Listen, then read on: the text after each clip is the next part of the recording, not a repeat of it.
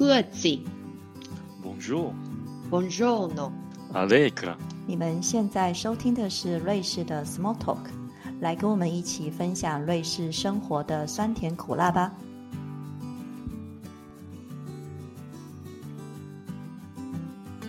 大家好，我是 Debbie。那我们的老朋友世怡他又来喽。世怡呢，曾经在第一季和第二季的节目中与我们分享了他的人生故事，戳破了异国婚姻的粉红泡泡。当时呢，我们收到了非常多的私讯留言。那有的听众呢是想了解离婚的程序，那也有的听众呢，他听过世怡的分享，也开始认真的思考他目前的婚姻状况。所以呢，今天再次邀请世怡来上节目，除了要回答听众们的疑问。还要与大家分享在异国他乡的中年生活故事。那我们欢迎世怡。嗯，各位听众朋友，大家好，我是世怡。今天很高兴又来到节目里面跟大家分享心情。我先跟大家说说说，其实我今天来讲这个题目之前呢，我想要跟大家就是分享一下我最近呃看到土耳其大地震呢，心情其实。有一点感慨，让我就深深的感受到那种人世间的无常。比如说，我们可能我们本来很预期到说人生一帆风顺，然后家庭非常的幸福美满，可是可能在一夕之间呢，会有一个很大的变故会发生这样子。所以我一方面在准备这个题目的时候，我一方面也是蛮感慨的。那为什么我感慨的原因，也是因为说我们。其实以我今年的年纪来讲，那我很诚实的跟大家说，我已经 四十六岁。没关系，你我不要那么 诚实，没关系。四十六岁这个年纪呢，就是一个嗯中年，呃，就是说中年大妈，哦，可以这么说。呃，年轻的时候所做的决定，比如说关于当时的感情的决定，好，比如说我遇到了谁，然后我决定跟谁一起结婚，然后决定跟谁一起共组家庭。然后这样子回首，其实已经过了二十年左右，所以也就是说，中年是看前面所发生的事情，会有一种感叹说：啊，原来我曾经遇过这个人，然后我跟这个人发生过这么多事情，然后一起组建家庭。可是，在生活之中，柴米油盐酱醋茶之中，又开始有一些感觉上，这种感情呢，又有所变化。等等，那是不是会有那种有点后悔的那种感觉呢？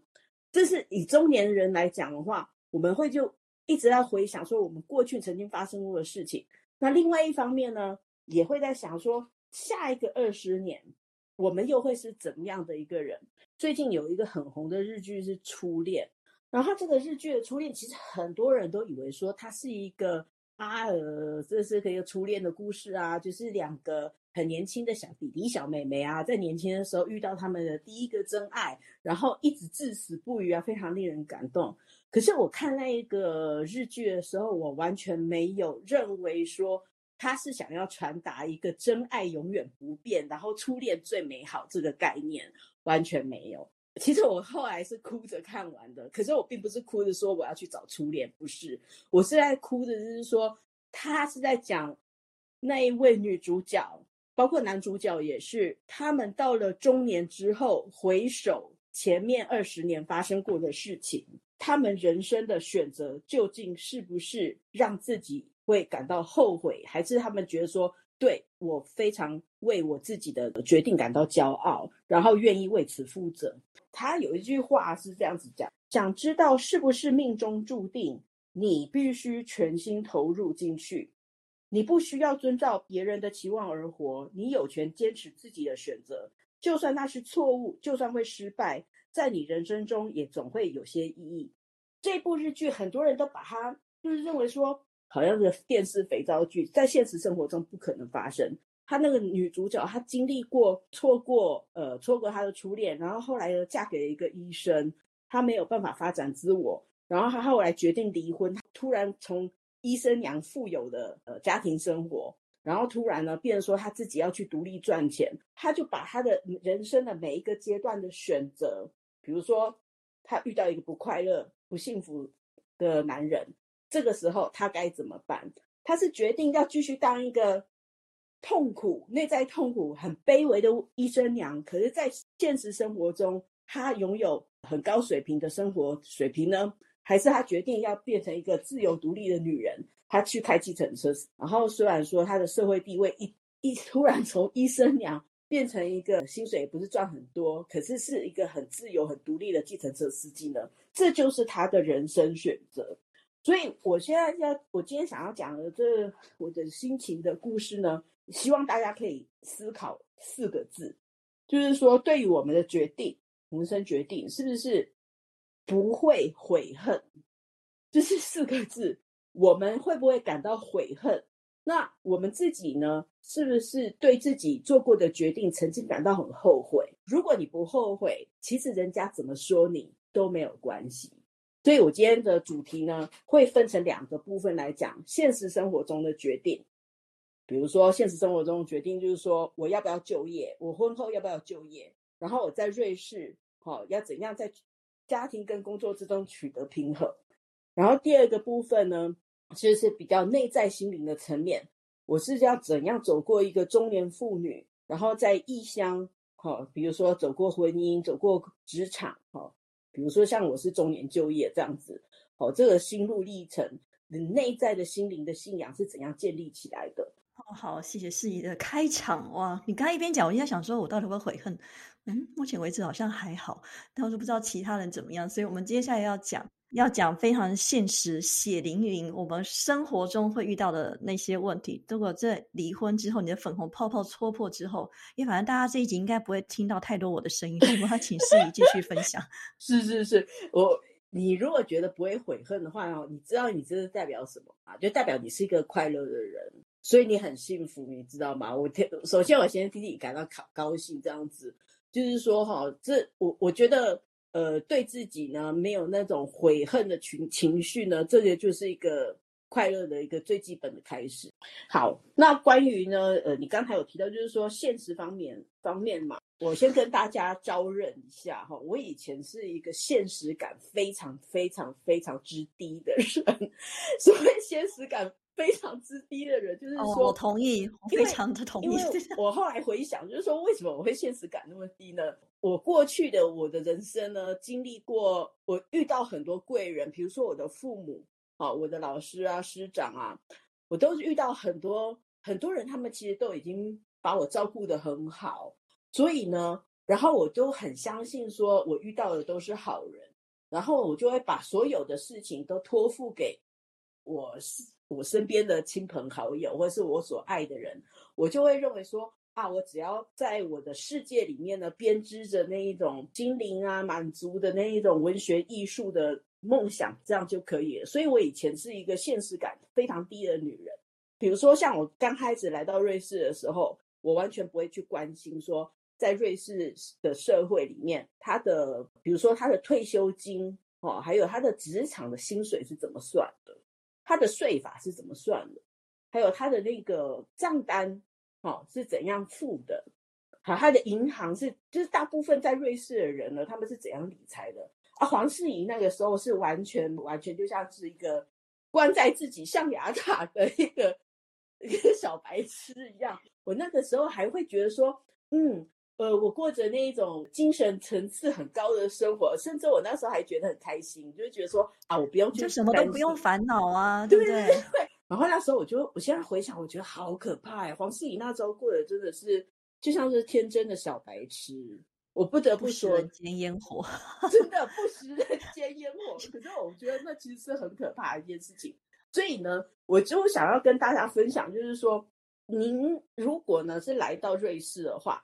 不管你的婚姻状况是怎么样，你的感情状况是怎么样，可是呢，有一个东西非常的重要，就是钱，包括是离婚前、离婚中或是离婚后，都是钱，钱，钱，这个很重要，所以我一定要讲三次。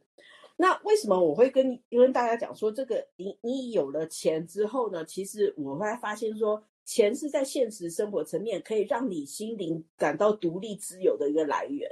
我这样讲是有点直直白啦，可是呢，为什么我会这样子讲？原因是因为不管你的情呃感情状况是怎么样，如果你不了解当地的那个呃理财的模式，比如说他是怎样去算你的退休金第一支柱，哦，什么叫做第二支柱？什么叫做第三支柱？当地人为什么他们会讲呃工作百分之百，呃工作百分之五十？然后为什么有些人会跟你说啊，瑞士的哪一些工作，它其实是没有在帮你付第二支柱的？那时候黄世完全都不懂，然后也不知道怎么样付税法。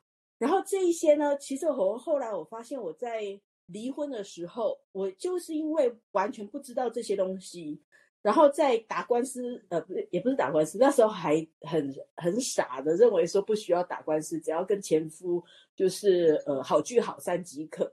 然后呢，就傻傻的认为说真爱跟人之间的信任可以胜过一切，所以呢，那时候呢，他只有根据法律把给我第二支柱的一半，哈，然后他就说那样你签吧，啊，黄世仪就觉得很开心啊，反正我也不懂什么是法律条文，然后我就开心的签了，所以后来后来呢，也就是说我在完全不懂社会是怎样运行的一个现实方式之下呢，我就让自己呢。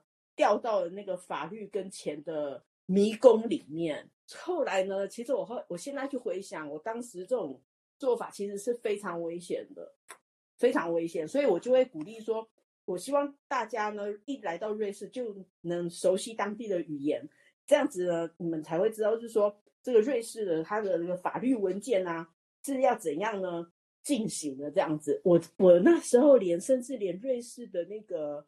公文啊，比如说像是保险公司寄来的那信，我从来不读，我甚至不知道说原来信跟账单是怎样掉到信箱里面的。哎，可是那个时候你已经会法语嘞。对，我虽然会法语，可是我只会读法法语的那个文学艺术方面的书啊。我觉得我以前过得好可怕，真的是像仙女一样，真的不食人 间烟火，很可怕。所以我希望就是各位听众。通常在电视啊，或者是广播，通常都是分享都是正面的。我我今天是用负面的，我个人的那个例子，想跟大家分享，就是说曾经有人活得这么可怕。可是呢，我也想要跟大家就是讲，就是说我这虽然是很可怕的负面教材哈，可是呢，我觉得我很幸运，很幸运的就是，我觉得我的人生走到现在，就是遇到很多很多贵人。那包括现在雇佣我的雇主，我相信很多听众都知道我在哪里工作。我必须要说，我现在的雇主呢，真的是我人生中最大的贵人之一，真的就跟我的爸爸妈妈一样。为什么我要这么说呢？因为其实我现在的雇主呢，他们当时呢，在我离婚之后最困顿的时候雇佣了我。其实我当他们雇佣我的时候，我已经是四十二岁了，因为我是研究所毕业之后，我就马上。结婚，然后生小孩，所以也就是说，我其实并没有办公室的职场经验。他们录用了我，让我去学习怎样在职场上协助更多需要帮助的人。其实我我想要跟大家分享，就是说，大家要考虑到就是现实层面的问题。那其实中年就业是，并不是说每一个人都会。有可能就像我有这么大的运气遇到我像人生中贵人是不一定的，所以我是会希望跟大家就是从来到瑞士之后，就要不断的经营自己，也就是说要去预预想，就是说万一发生了像大地震那样子，人生整个计划会改变，在这种情况之下，要如何在瑞士独立生活？这个我是很想要提醒大家的这一点，就是现实生活的。呃，要怎样让自己呢进修？好，比如说学习语文呐，让自己进修当地的证照，如何呀？不要停顿的经营自己，我觉得这是非常重要的一件事。好，我们到这里呢，先做一个重点整理。那刚才诗怡提到的，呢，来瑞士之后呢，请你先把当地的语言学好。申请瑞士国籍呢，是需要 B one 的水平。那我会建议大家至少学到 B two。这样以后呢，如果你要出去工作，你的工作合约、基本的法律条文，还有保险等等，也比较能够理解。那在苏黎世州呢，有提供给女性移民的课程，能够帮助大家更快的融入当地的生活。那每一个州应该都有类似的课程，也请你们自己去搜寻一下吧。我也会把这个课程呢放在推卡的脸书专业留言区哦。对了，我想要也就是说，我在我离婚的初期啊，因为。就跟我跟大家讲的一样，就是我是一个现实感很，以前我是一个现实感很低的人，所以也完，我当时不不要说是连那种账单那些都完全不会处理之外，甚至会一直以为自己是一个非常可怜，全世界最可怜、最孤独的女人，然后都会认为说啊，异乡都没有人帮我。我那时候有那一种就是很负面的这种自我更是自我的情况，比如说我会认为说啊，我又没有钱打的打官司，离婚官司没有帮我，呃，没有没有人协助我等等。其实，在瑞士，它很多当地的，比如说每一个邦的邦政府，它都有自己所谓的那种社会的机构，它可以协助呃外国移民的妇女呢，如果有遇到语言上的障碍。离婚啊等等的一些官司的一些协调，其实都有相关，就是每一个邦政府，它名字虽然不太一样，可是都一定会有相关的那呃机构可以协助，所以不要觉得说自己是很孤独的，你只要自己呢吃得好，呃有吃有喝能呼吸，就一定有人可以帮助你，所以就是这我的个人的经验，就是说不要觉得说自己是很孤单。所以他如果是上网搜寻这些资讯的话，他要打哪些 keywords 呢？其实呢，在网络上哈，如果你打离婚，呃，在如果是法文的话，就是 divorce，然后只要打公东，比如说我打沃邦好了，公东的 vogue，我是如果是日内瓦的话是公东的日内，它那个 Google 呢，它就会出现一大串的那个各种的连接，其实都可以参考。它有甚至有一个专门的。比如说，我现在我现在随便打了一个 divorce 共同的 vote，它这里呢就有一个专门就是说，呃，divorce measures protects the union conjugal separation，它就有所有这个是帮政府的哦，只要是比如说关于分居的女人呐，呃，不一定是女人呐，比如说分居啊、离婚的状态，甚至是比如说有接受到一些。呃，伴侣之间的一些暴力，它都有相关的资源，所以它其实资源是非常多，在每一个邦政府都会有这样子。好，所以我们这些资讯，我们也会放在我们的资讯栏里面，给大家参考一下。对对对对，啊，对了，我忘记提醒各位，这是我自己个人的分享哦，就是说关于那个瑞士的那，就是比如说他的那个税，呃，报税这件事情哦，这，就是说，即即使还没有离婚的话，每个每一户都要报税嘛。我发现从自己报税这个过程中，可以学到很多东西。因为在报税过程，就要把每一家的那个收入跟支出，哪一些呃，比如说怎么第一支柱、第二支柱，就会有一个非常清晰的概念。这个也是学习怎样自己报税呢，是一个可以增进自己对瑞士现实社会的一个方法，就是报税。然后第二个呢，我觉得对我来说也是一个协助很大的一个一个管道，就是了解我是离婚之后才拥有人生第一张个人账户卡。好，我就是开了账户之后呢，我发现跟银行的那个业务呢，他会给你很多关于瑞士的一些银行的一些理财的方式，比如说呃，你要怎样去雇你的第二支柱，然后呢，而且现在其实银行的那个账户呢，它跟传统的那种银行。的账户不一样，它现在都是用电子账户，所以也就是说，像像黄世怡从一个完全不会理财，现在我所有账单都自己付嘛。比如说电子转账，然后他电子转账之后呢，它上面都会有，比如说你每个月的收支，呃，黄世怡在哪一方面花钱花最多？比如说像我就是花花了很多钱在吃喝玩乐上面，那那这些呢，他都会有一个很清楚的一个规划，他也会定期呢。比如说，你我们也可以去跟业务谈，说我们要怎样把自己的那个呃理财，比如说第二支柱要怎么调整，甚至第三支柱，好等那样做一个调整。我发现银行还有报税呢，都是可以协助大家去认识瑞士社会现实生活的一个运作方式。好，那关于赡养费跟抚养权，你们当时是怎么分配的？赡养费跟抚养权哦，因为刚才我们讲就是说要如何保护我们自己。因为我自己是曾经是有经历过，就是说因为不了解法律条文，哈，没有缺乏现实感，然后犯曾经犯下过很严重错误。可是呢，后来我自己仔细想一想，其实老天他是这个样子啊，就是说会在某一个地方去补偿，就是说啊，他可能就是黄世仪实在太这人也太白痴太可怜了，可是他他还是会，比如说在别的地方补偿这样子。啊，有时候你你觉得说好像啊，有些人比如说，我现在目前我人生看过最成功的在瑞士离婚成功的，他是一个美一个美国人，好，然后她是嫁给瑞士人。这样，首先呢，她她打成功的就是她房子都拿到了，哦，她房子都拿到之外，而且她那时候还跟法官讲，而且法官同意哦，就是说，因为她说她是一个美国女人嘛，而且她读她跟我一样都是读那个文学硕士。他就是说，以他在美国的大学英美文学硕士呢，在瑞士非常难找到工作，所以他要求他的前夫呢的赡养费的部分必须要支付他的个人学习的证照的支付学费的支付。也就是说，他在找到工作以前，他去读任何，比如说他去读的那个任何的那种那叫什么学程教育学程啊。对。或者是进修课程，全部都要付。没错，就是他的前夫要付。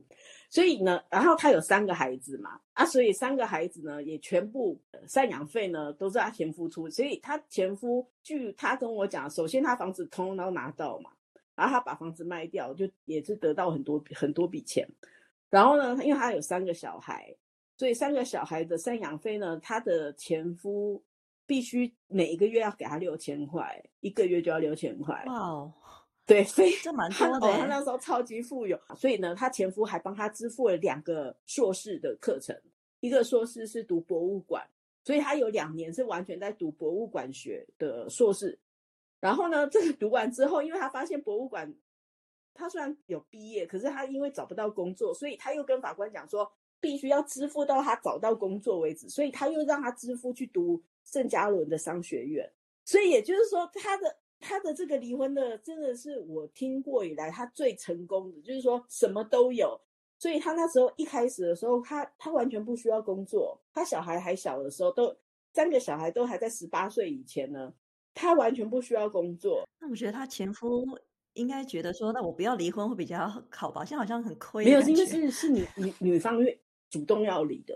哦，对对对，是女方主动要离，所以他呢，他这个他的这个离婚的那个例子，是我听过最打的最成功的例子。对啊，但是他是一个完美的，你知道一个那什么范例吗？但你呢？对，没 你好，你得到了什么？对，现在现在我就讲他的问题，后来就逐渐浮现了。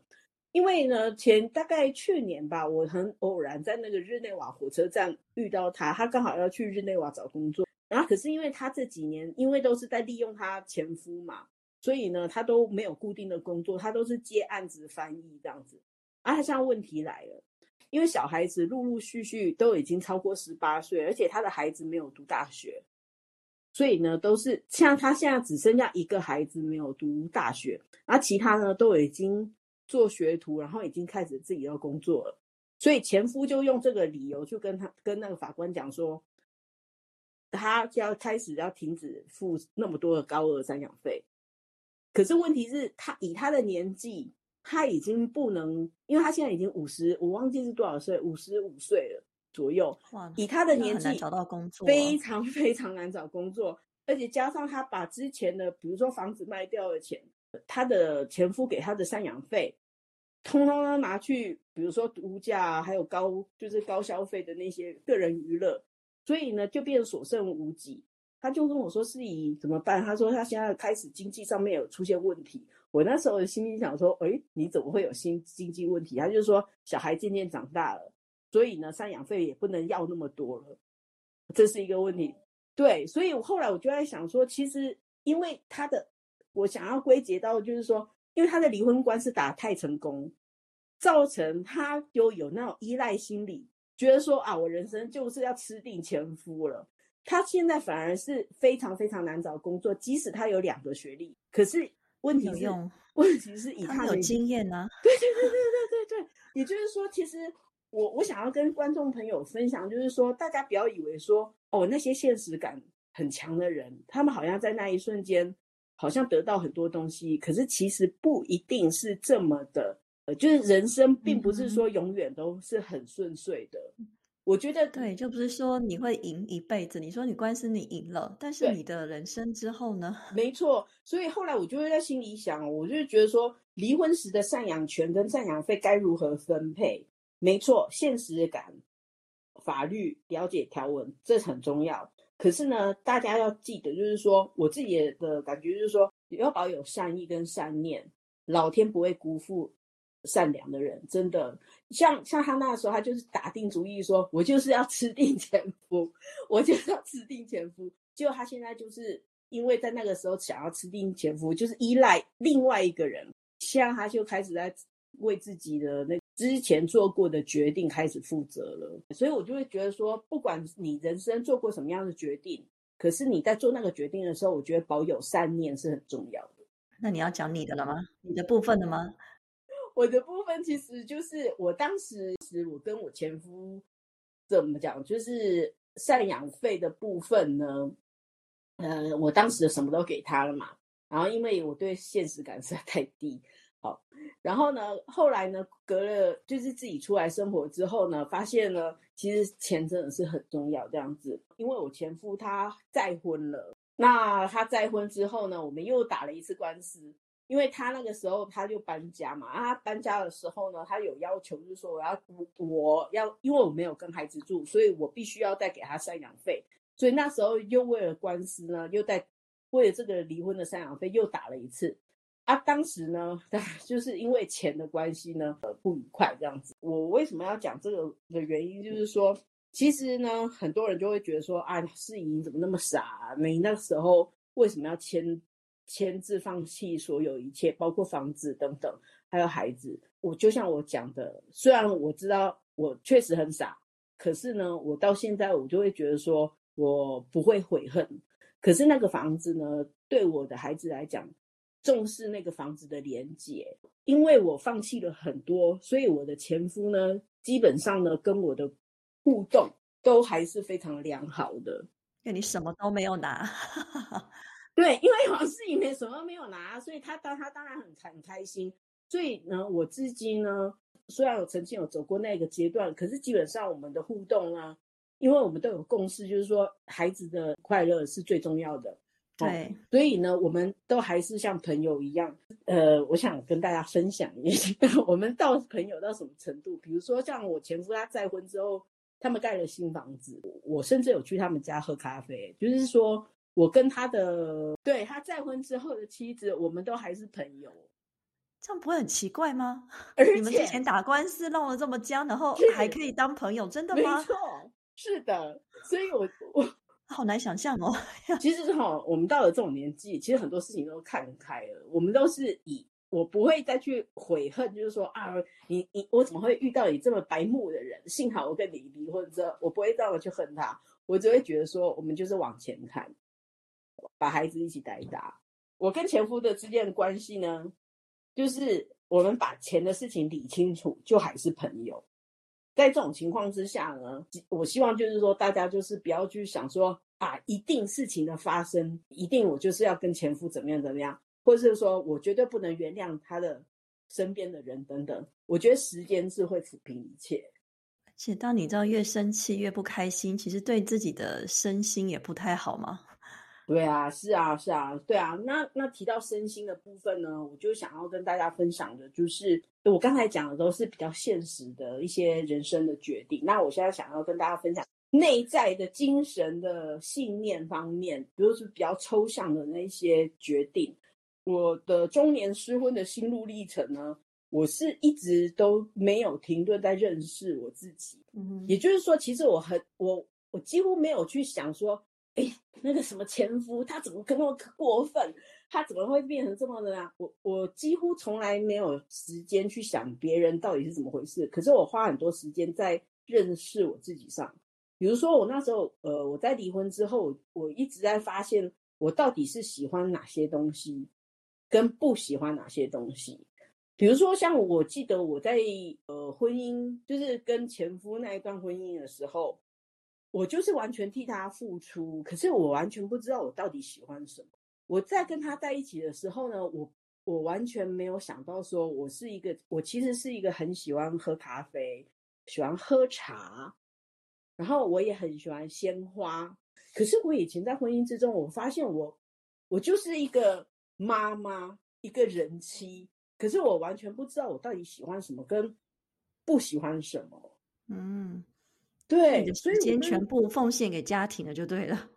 对，而且而且其实会很多人和声音会认为说啊，本来妈妈也就是要这样子嘛，你这样才是好妈妈。按本来太太就是这样子，你本来就是应该要这样子。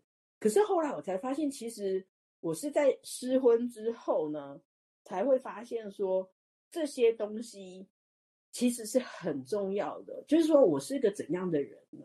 那我前婆婆她之前她就觉得我很奇怪，她说她说你你跟镇上的女人都不一样，也不会做甜点。我很讨厌做甜点，因为我我没有耐心，我不喜欢量那个什么面粉的什么比例跟糖比，完全没有耐心。哦，完全理解。然后他就说，他说你你，他说你怎么这么奇怪，怎么跟别人妈妈都不一样？我包括我的女儿，她就说，妈妈，我觉得你好奇怪，你都不会像别的妈妈一样会自己做蛋糕，什么生日的时候做蛋糕。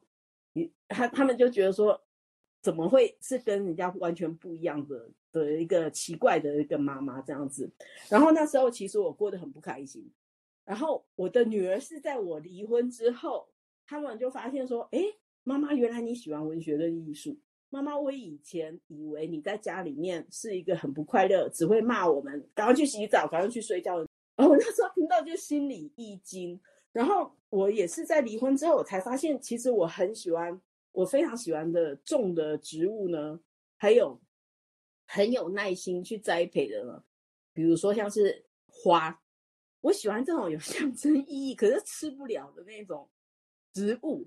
可是问题是，问题是这些东西都是我离婚之后才发现的。那我以前就会变变成说，我又会想说。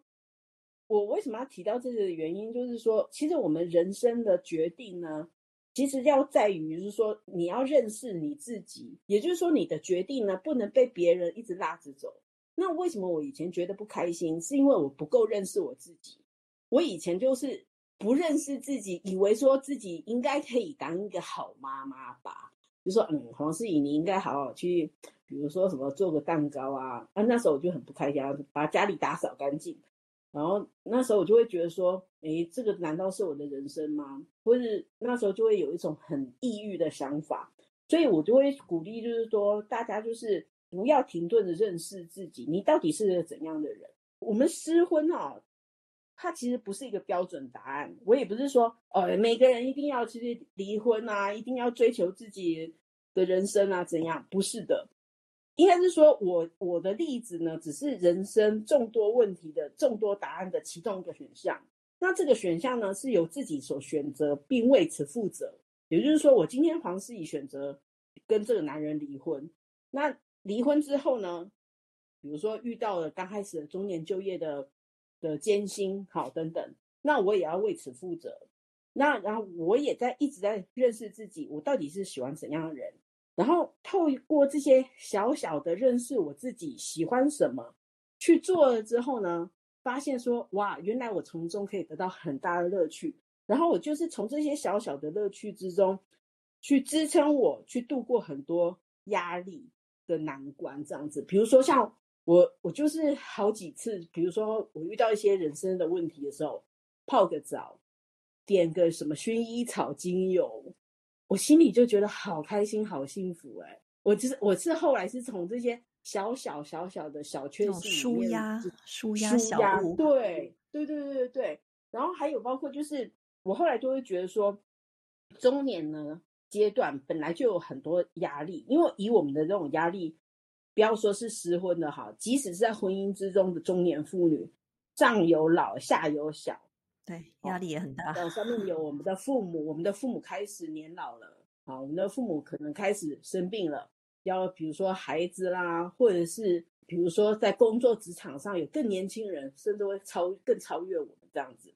那在这种情情况之下呢，有很多各种不同的压力，那我就会觉得说，其实呢，我只要每一天过一天算一天，能吃能睡，身心健康，有这些小小的小确幸。支撑我，我就觉得很满足这样子。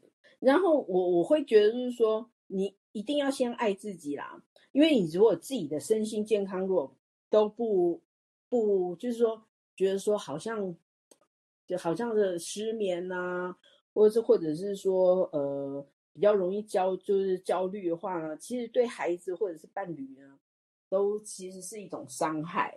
所以我会认为说，爱自己爱别人之前，一定要先爱自己。这就是我想要跟大家分享的一个呃一个很重要的一个想法。这样子，我也想要跟大家分享，就是说，不要对自己进行一种情绪勒索。对，就是觉得说啊，应该要当一个好的太太，或者要怎样才能变成一个好妈妈，或者说要怎样才能当一个好的什么什么什么。那因为你如果对自己开始进行情绪勒索的时候，你就会对别人的情绪勒索就会，就是会更让自己跳脱不出来那种负面情绪。所以也就是是让我之前所讲的，就是说不要悔恨。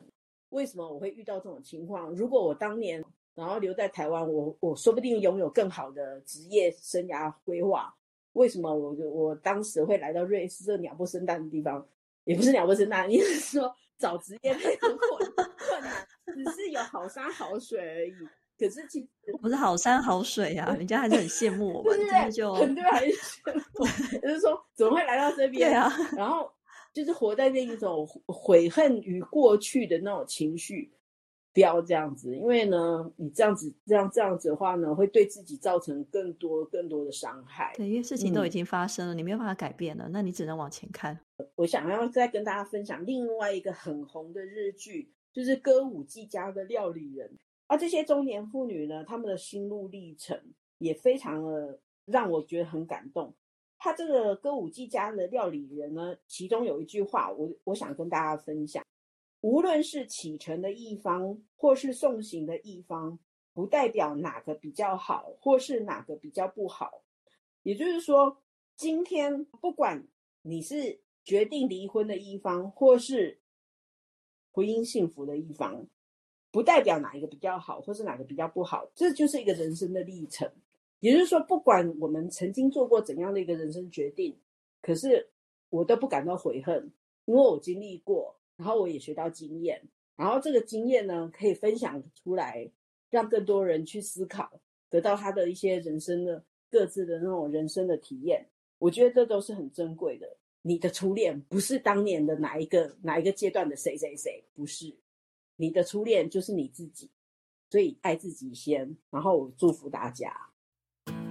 好，今天非常感谢适宜与我们分享离婚时呢需要面对的考验和阻碍。那离婚本来就不是一件容易的事，好，婚姻呢更不容易，因为特别是异国婚姻，我们都非常的 有感触。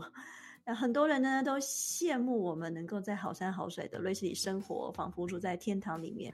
但是异国婚姻的爱情也会在柴米油盐的生日常生活中呢逐渐消失。再加上呢两人的语言和文化差异，造就了非常不一样的思考还有行为方式。在异国他乡的种种不适应呢，都会走向离婚这条路。最后呢，还是要祝福大家婚姻幸福。别忘了，请多爱自己一点。如果你喜欢我们的节目呢，欢迎推荐给你的朋友们，还有按订阅跟分享。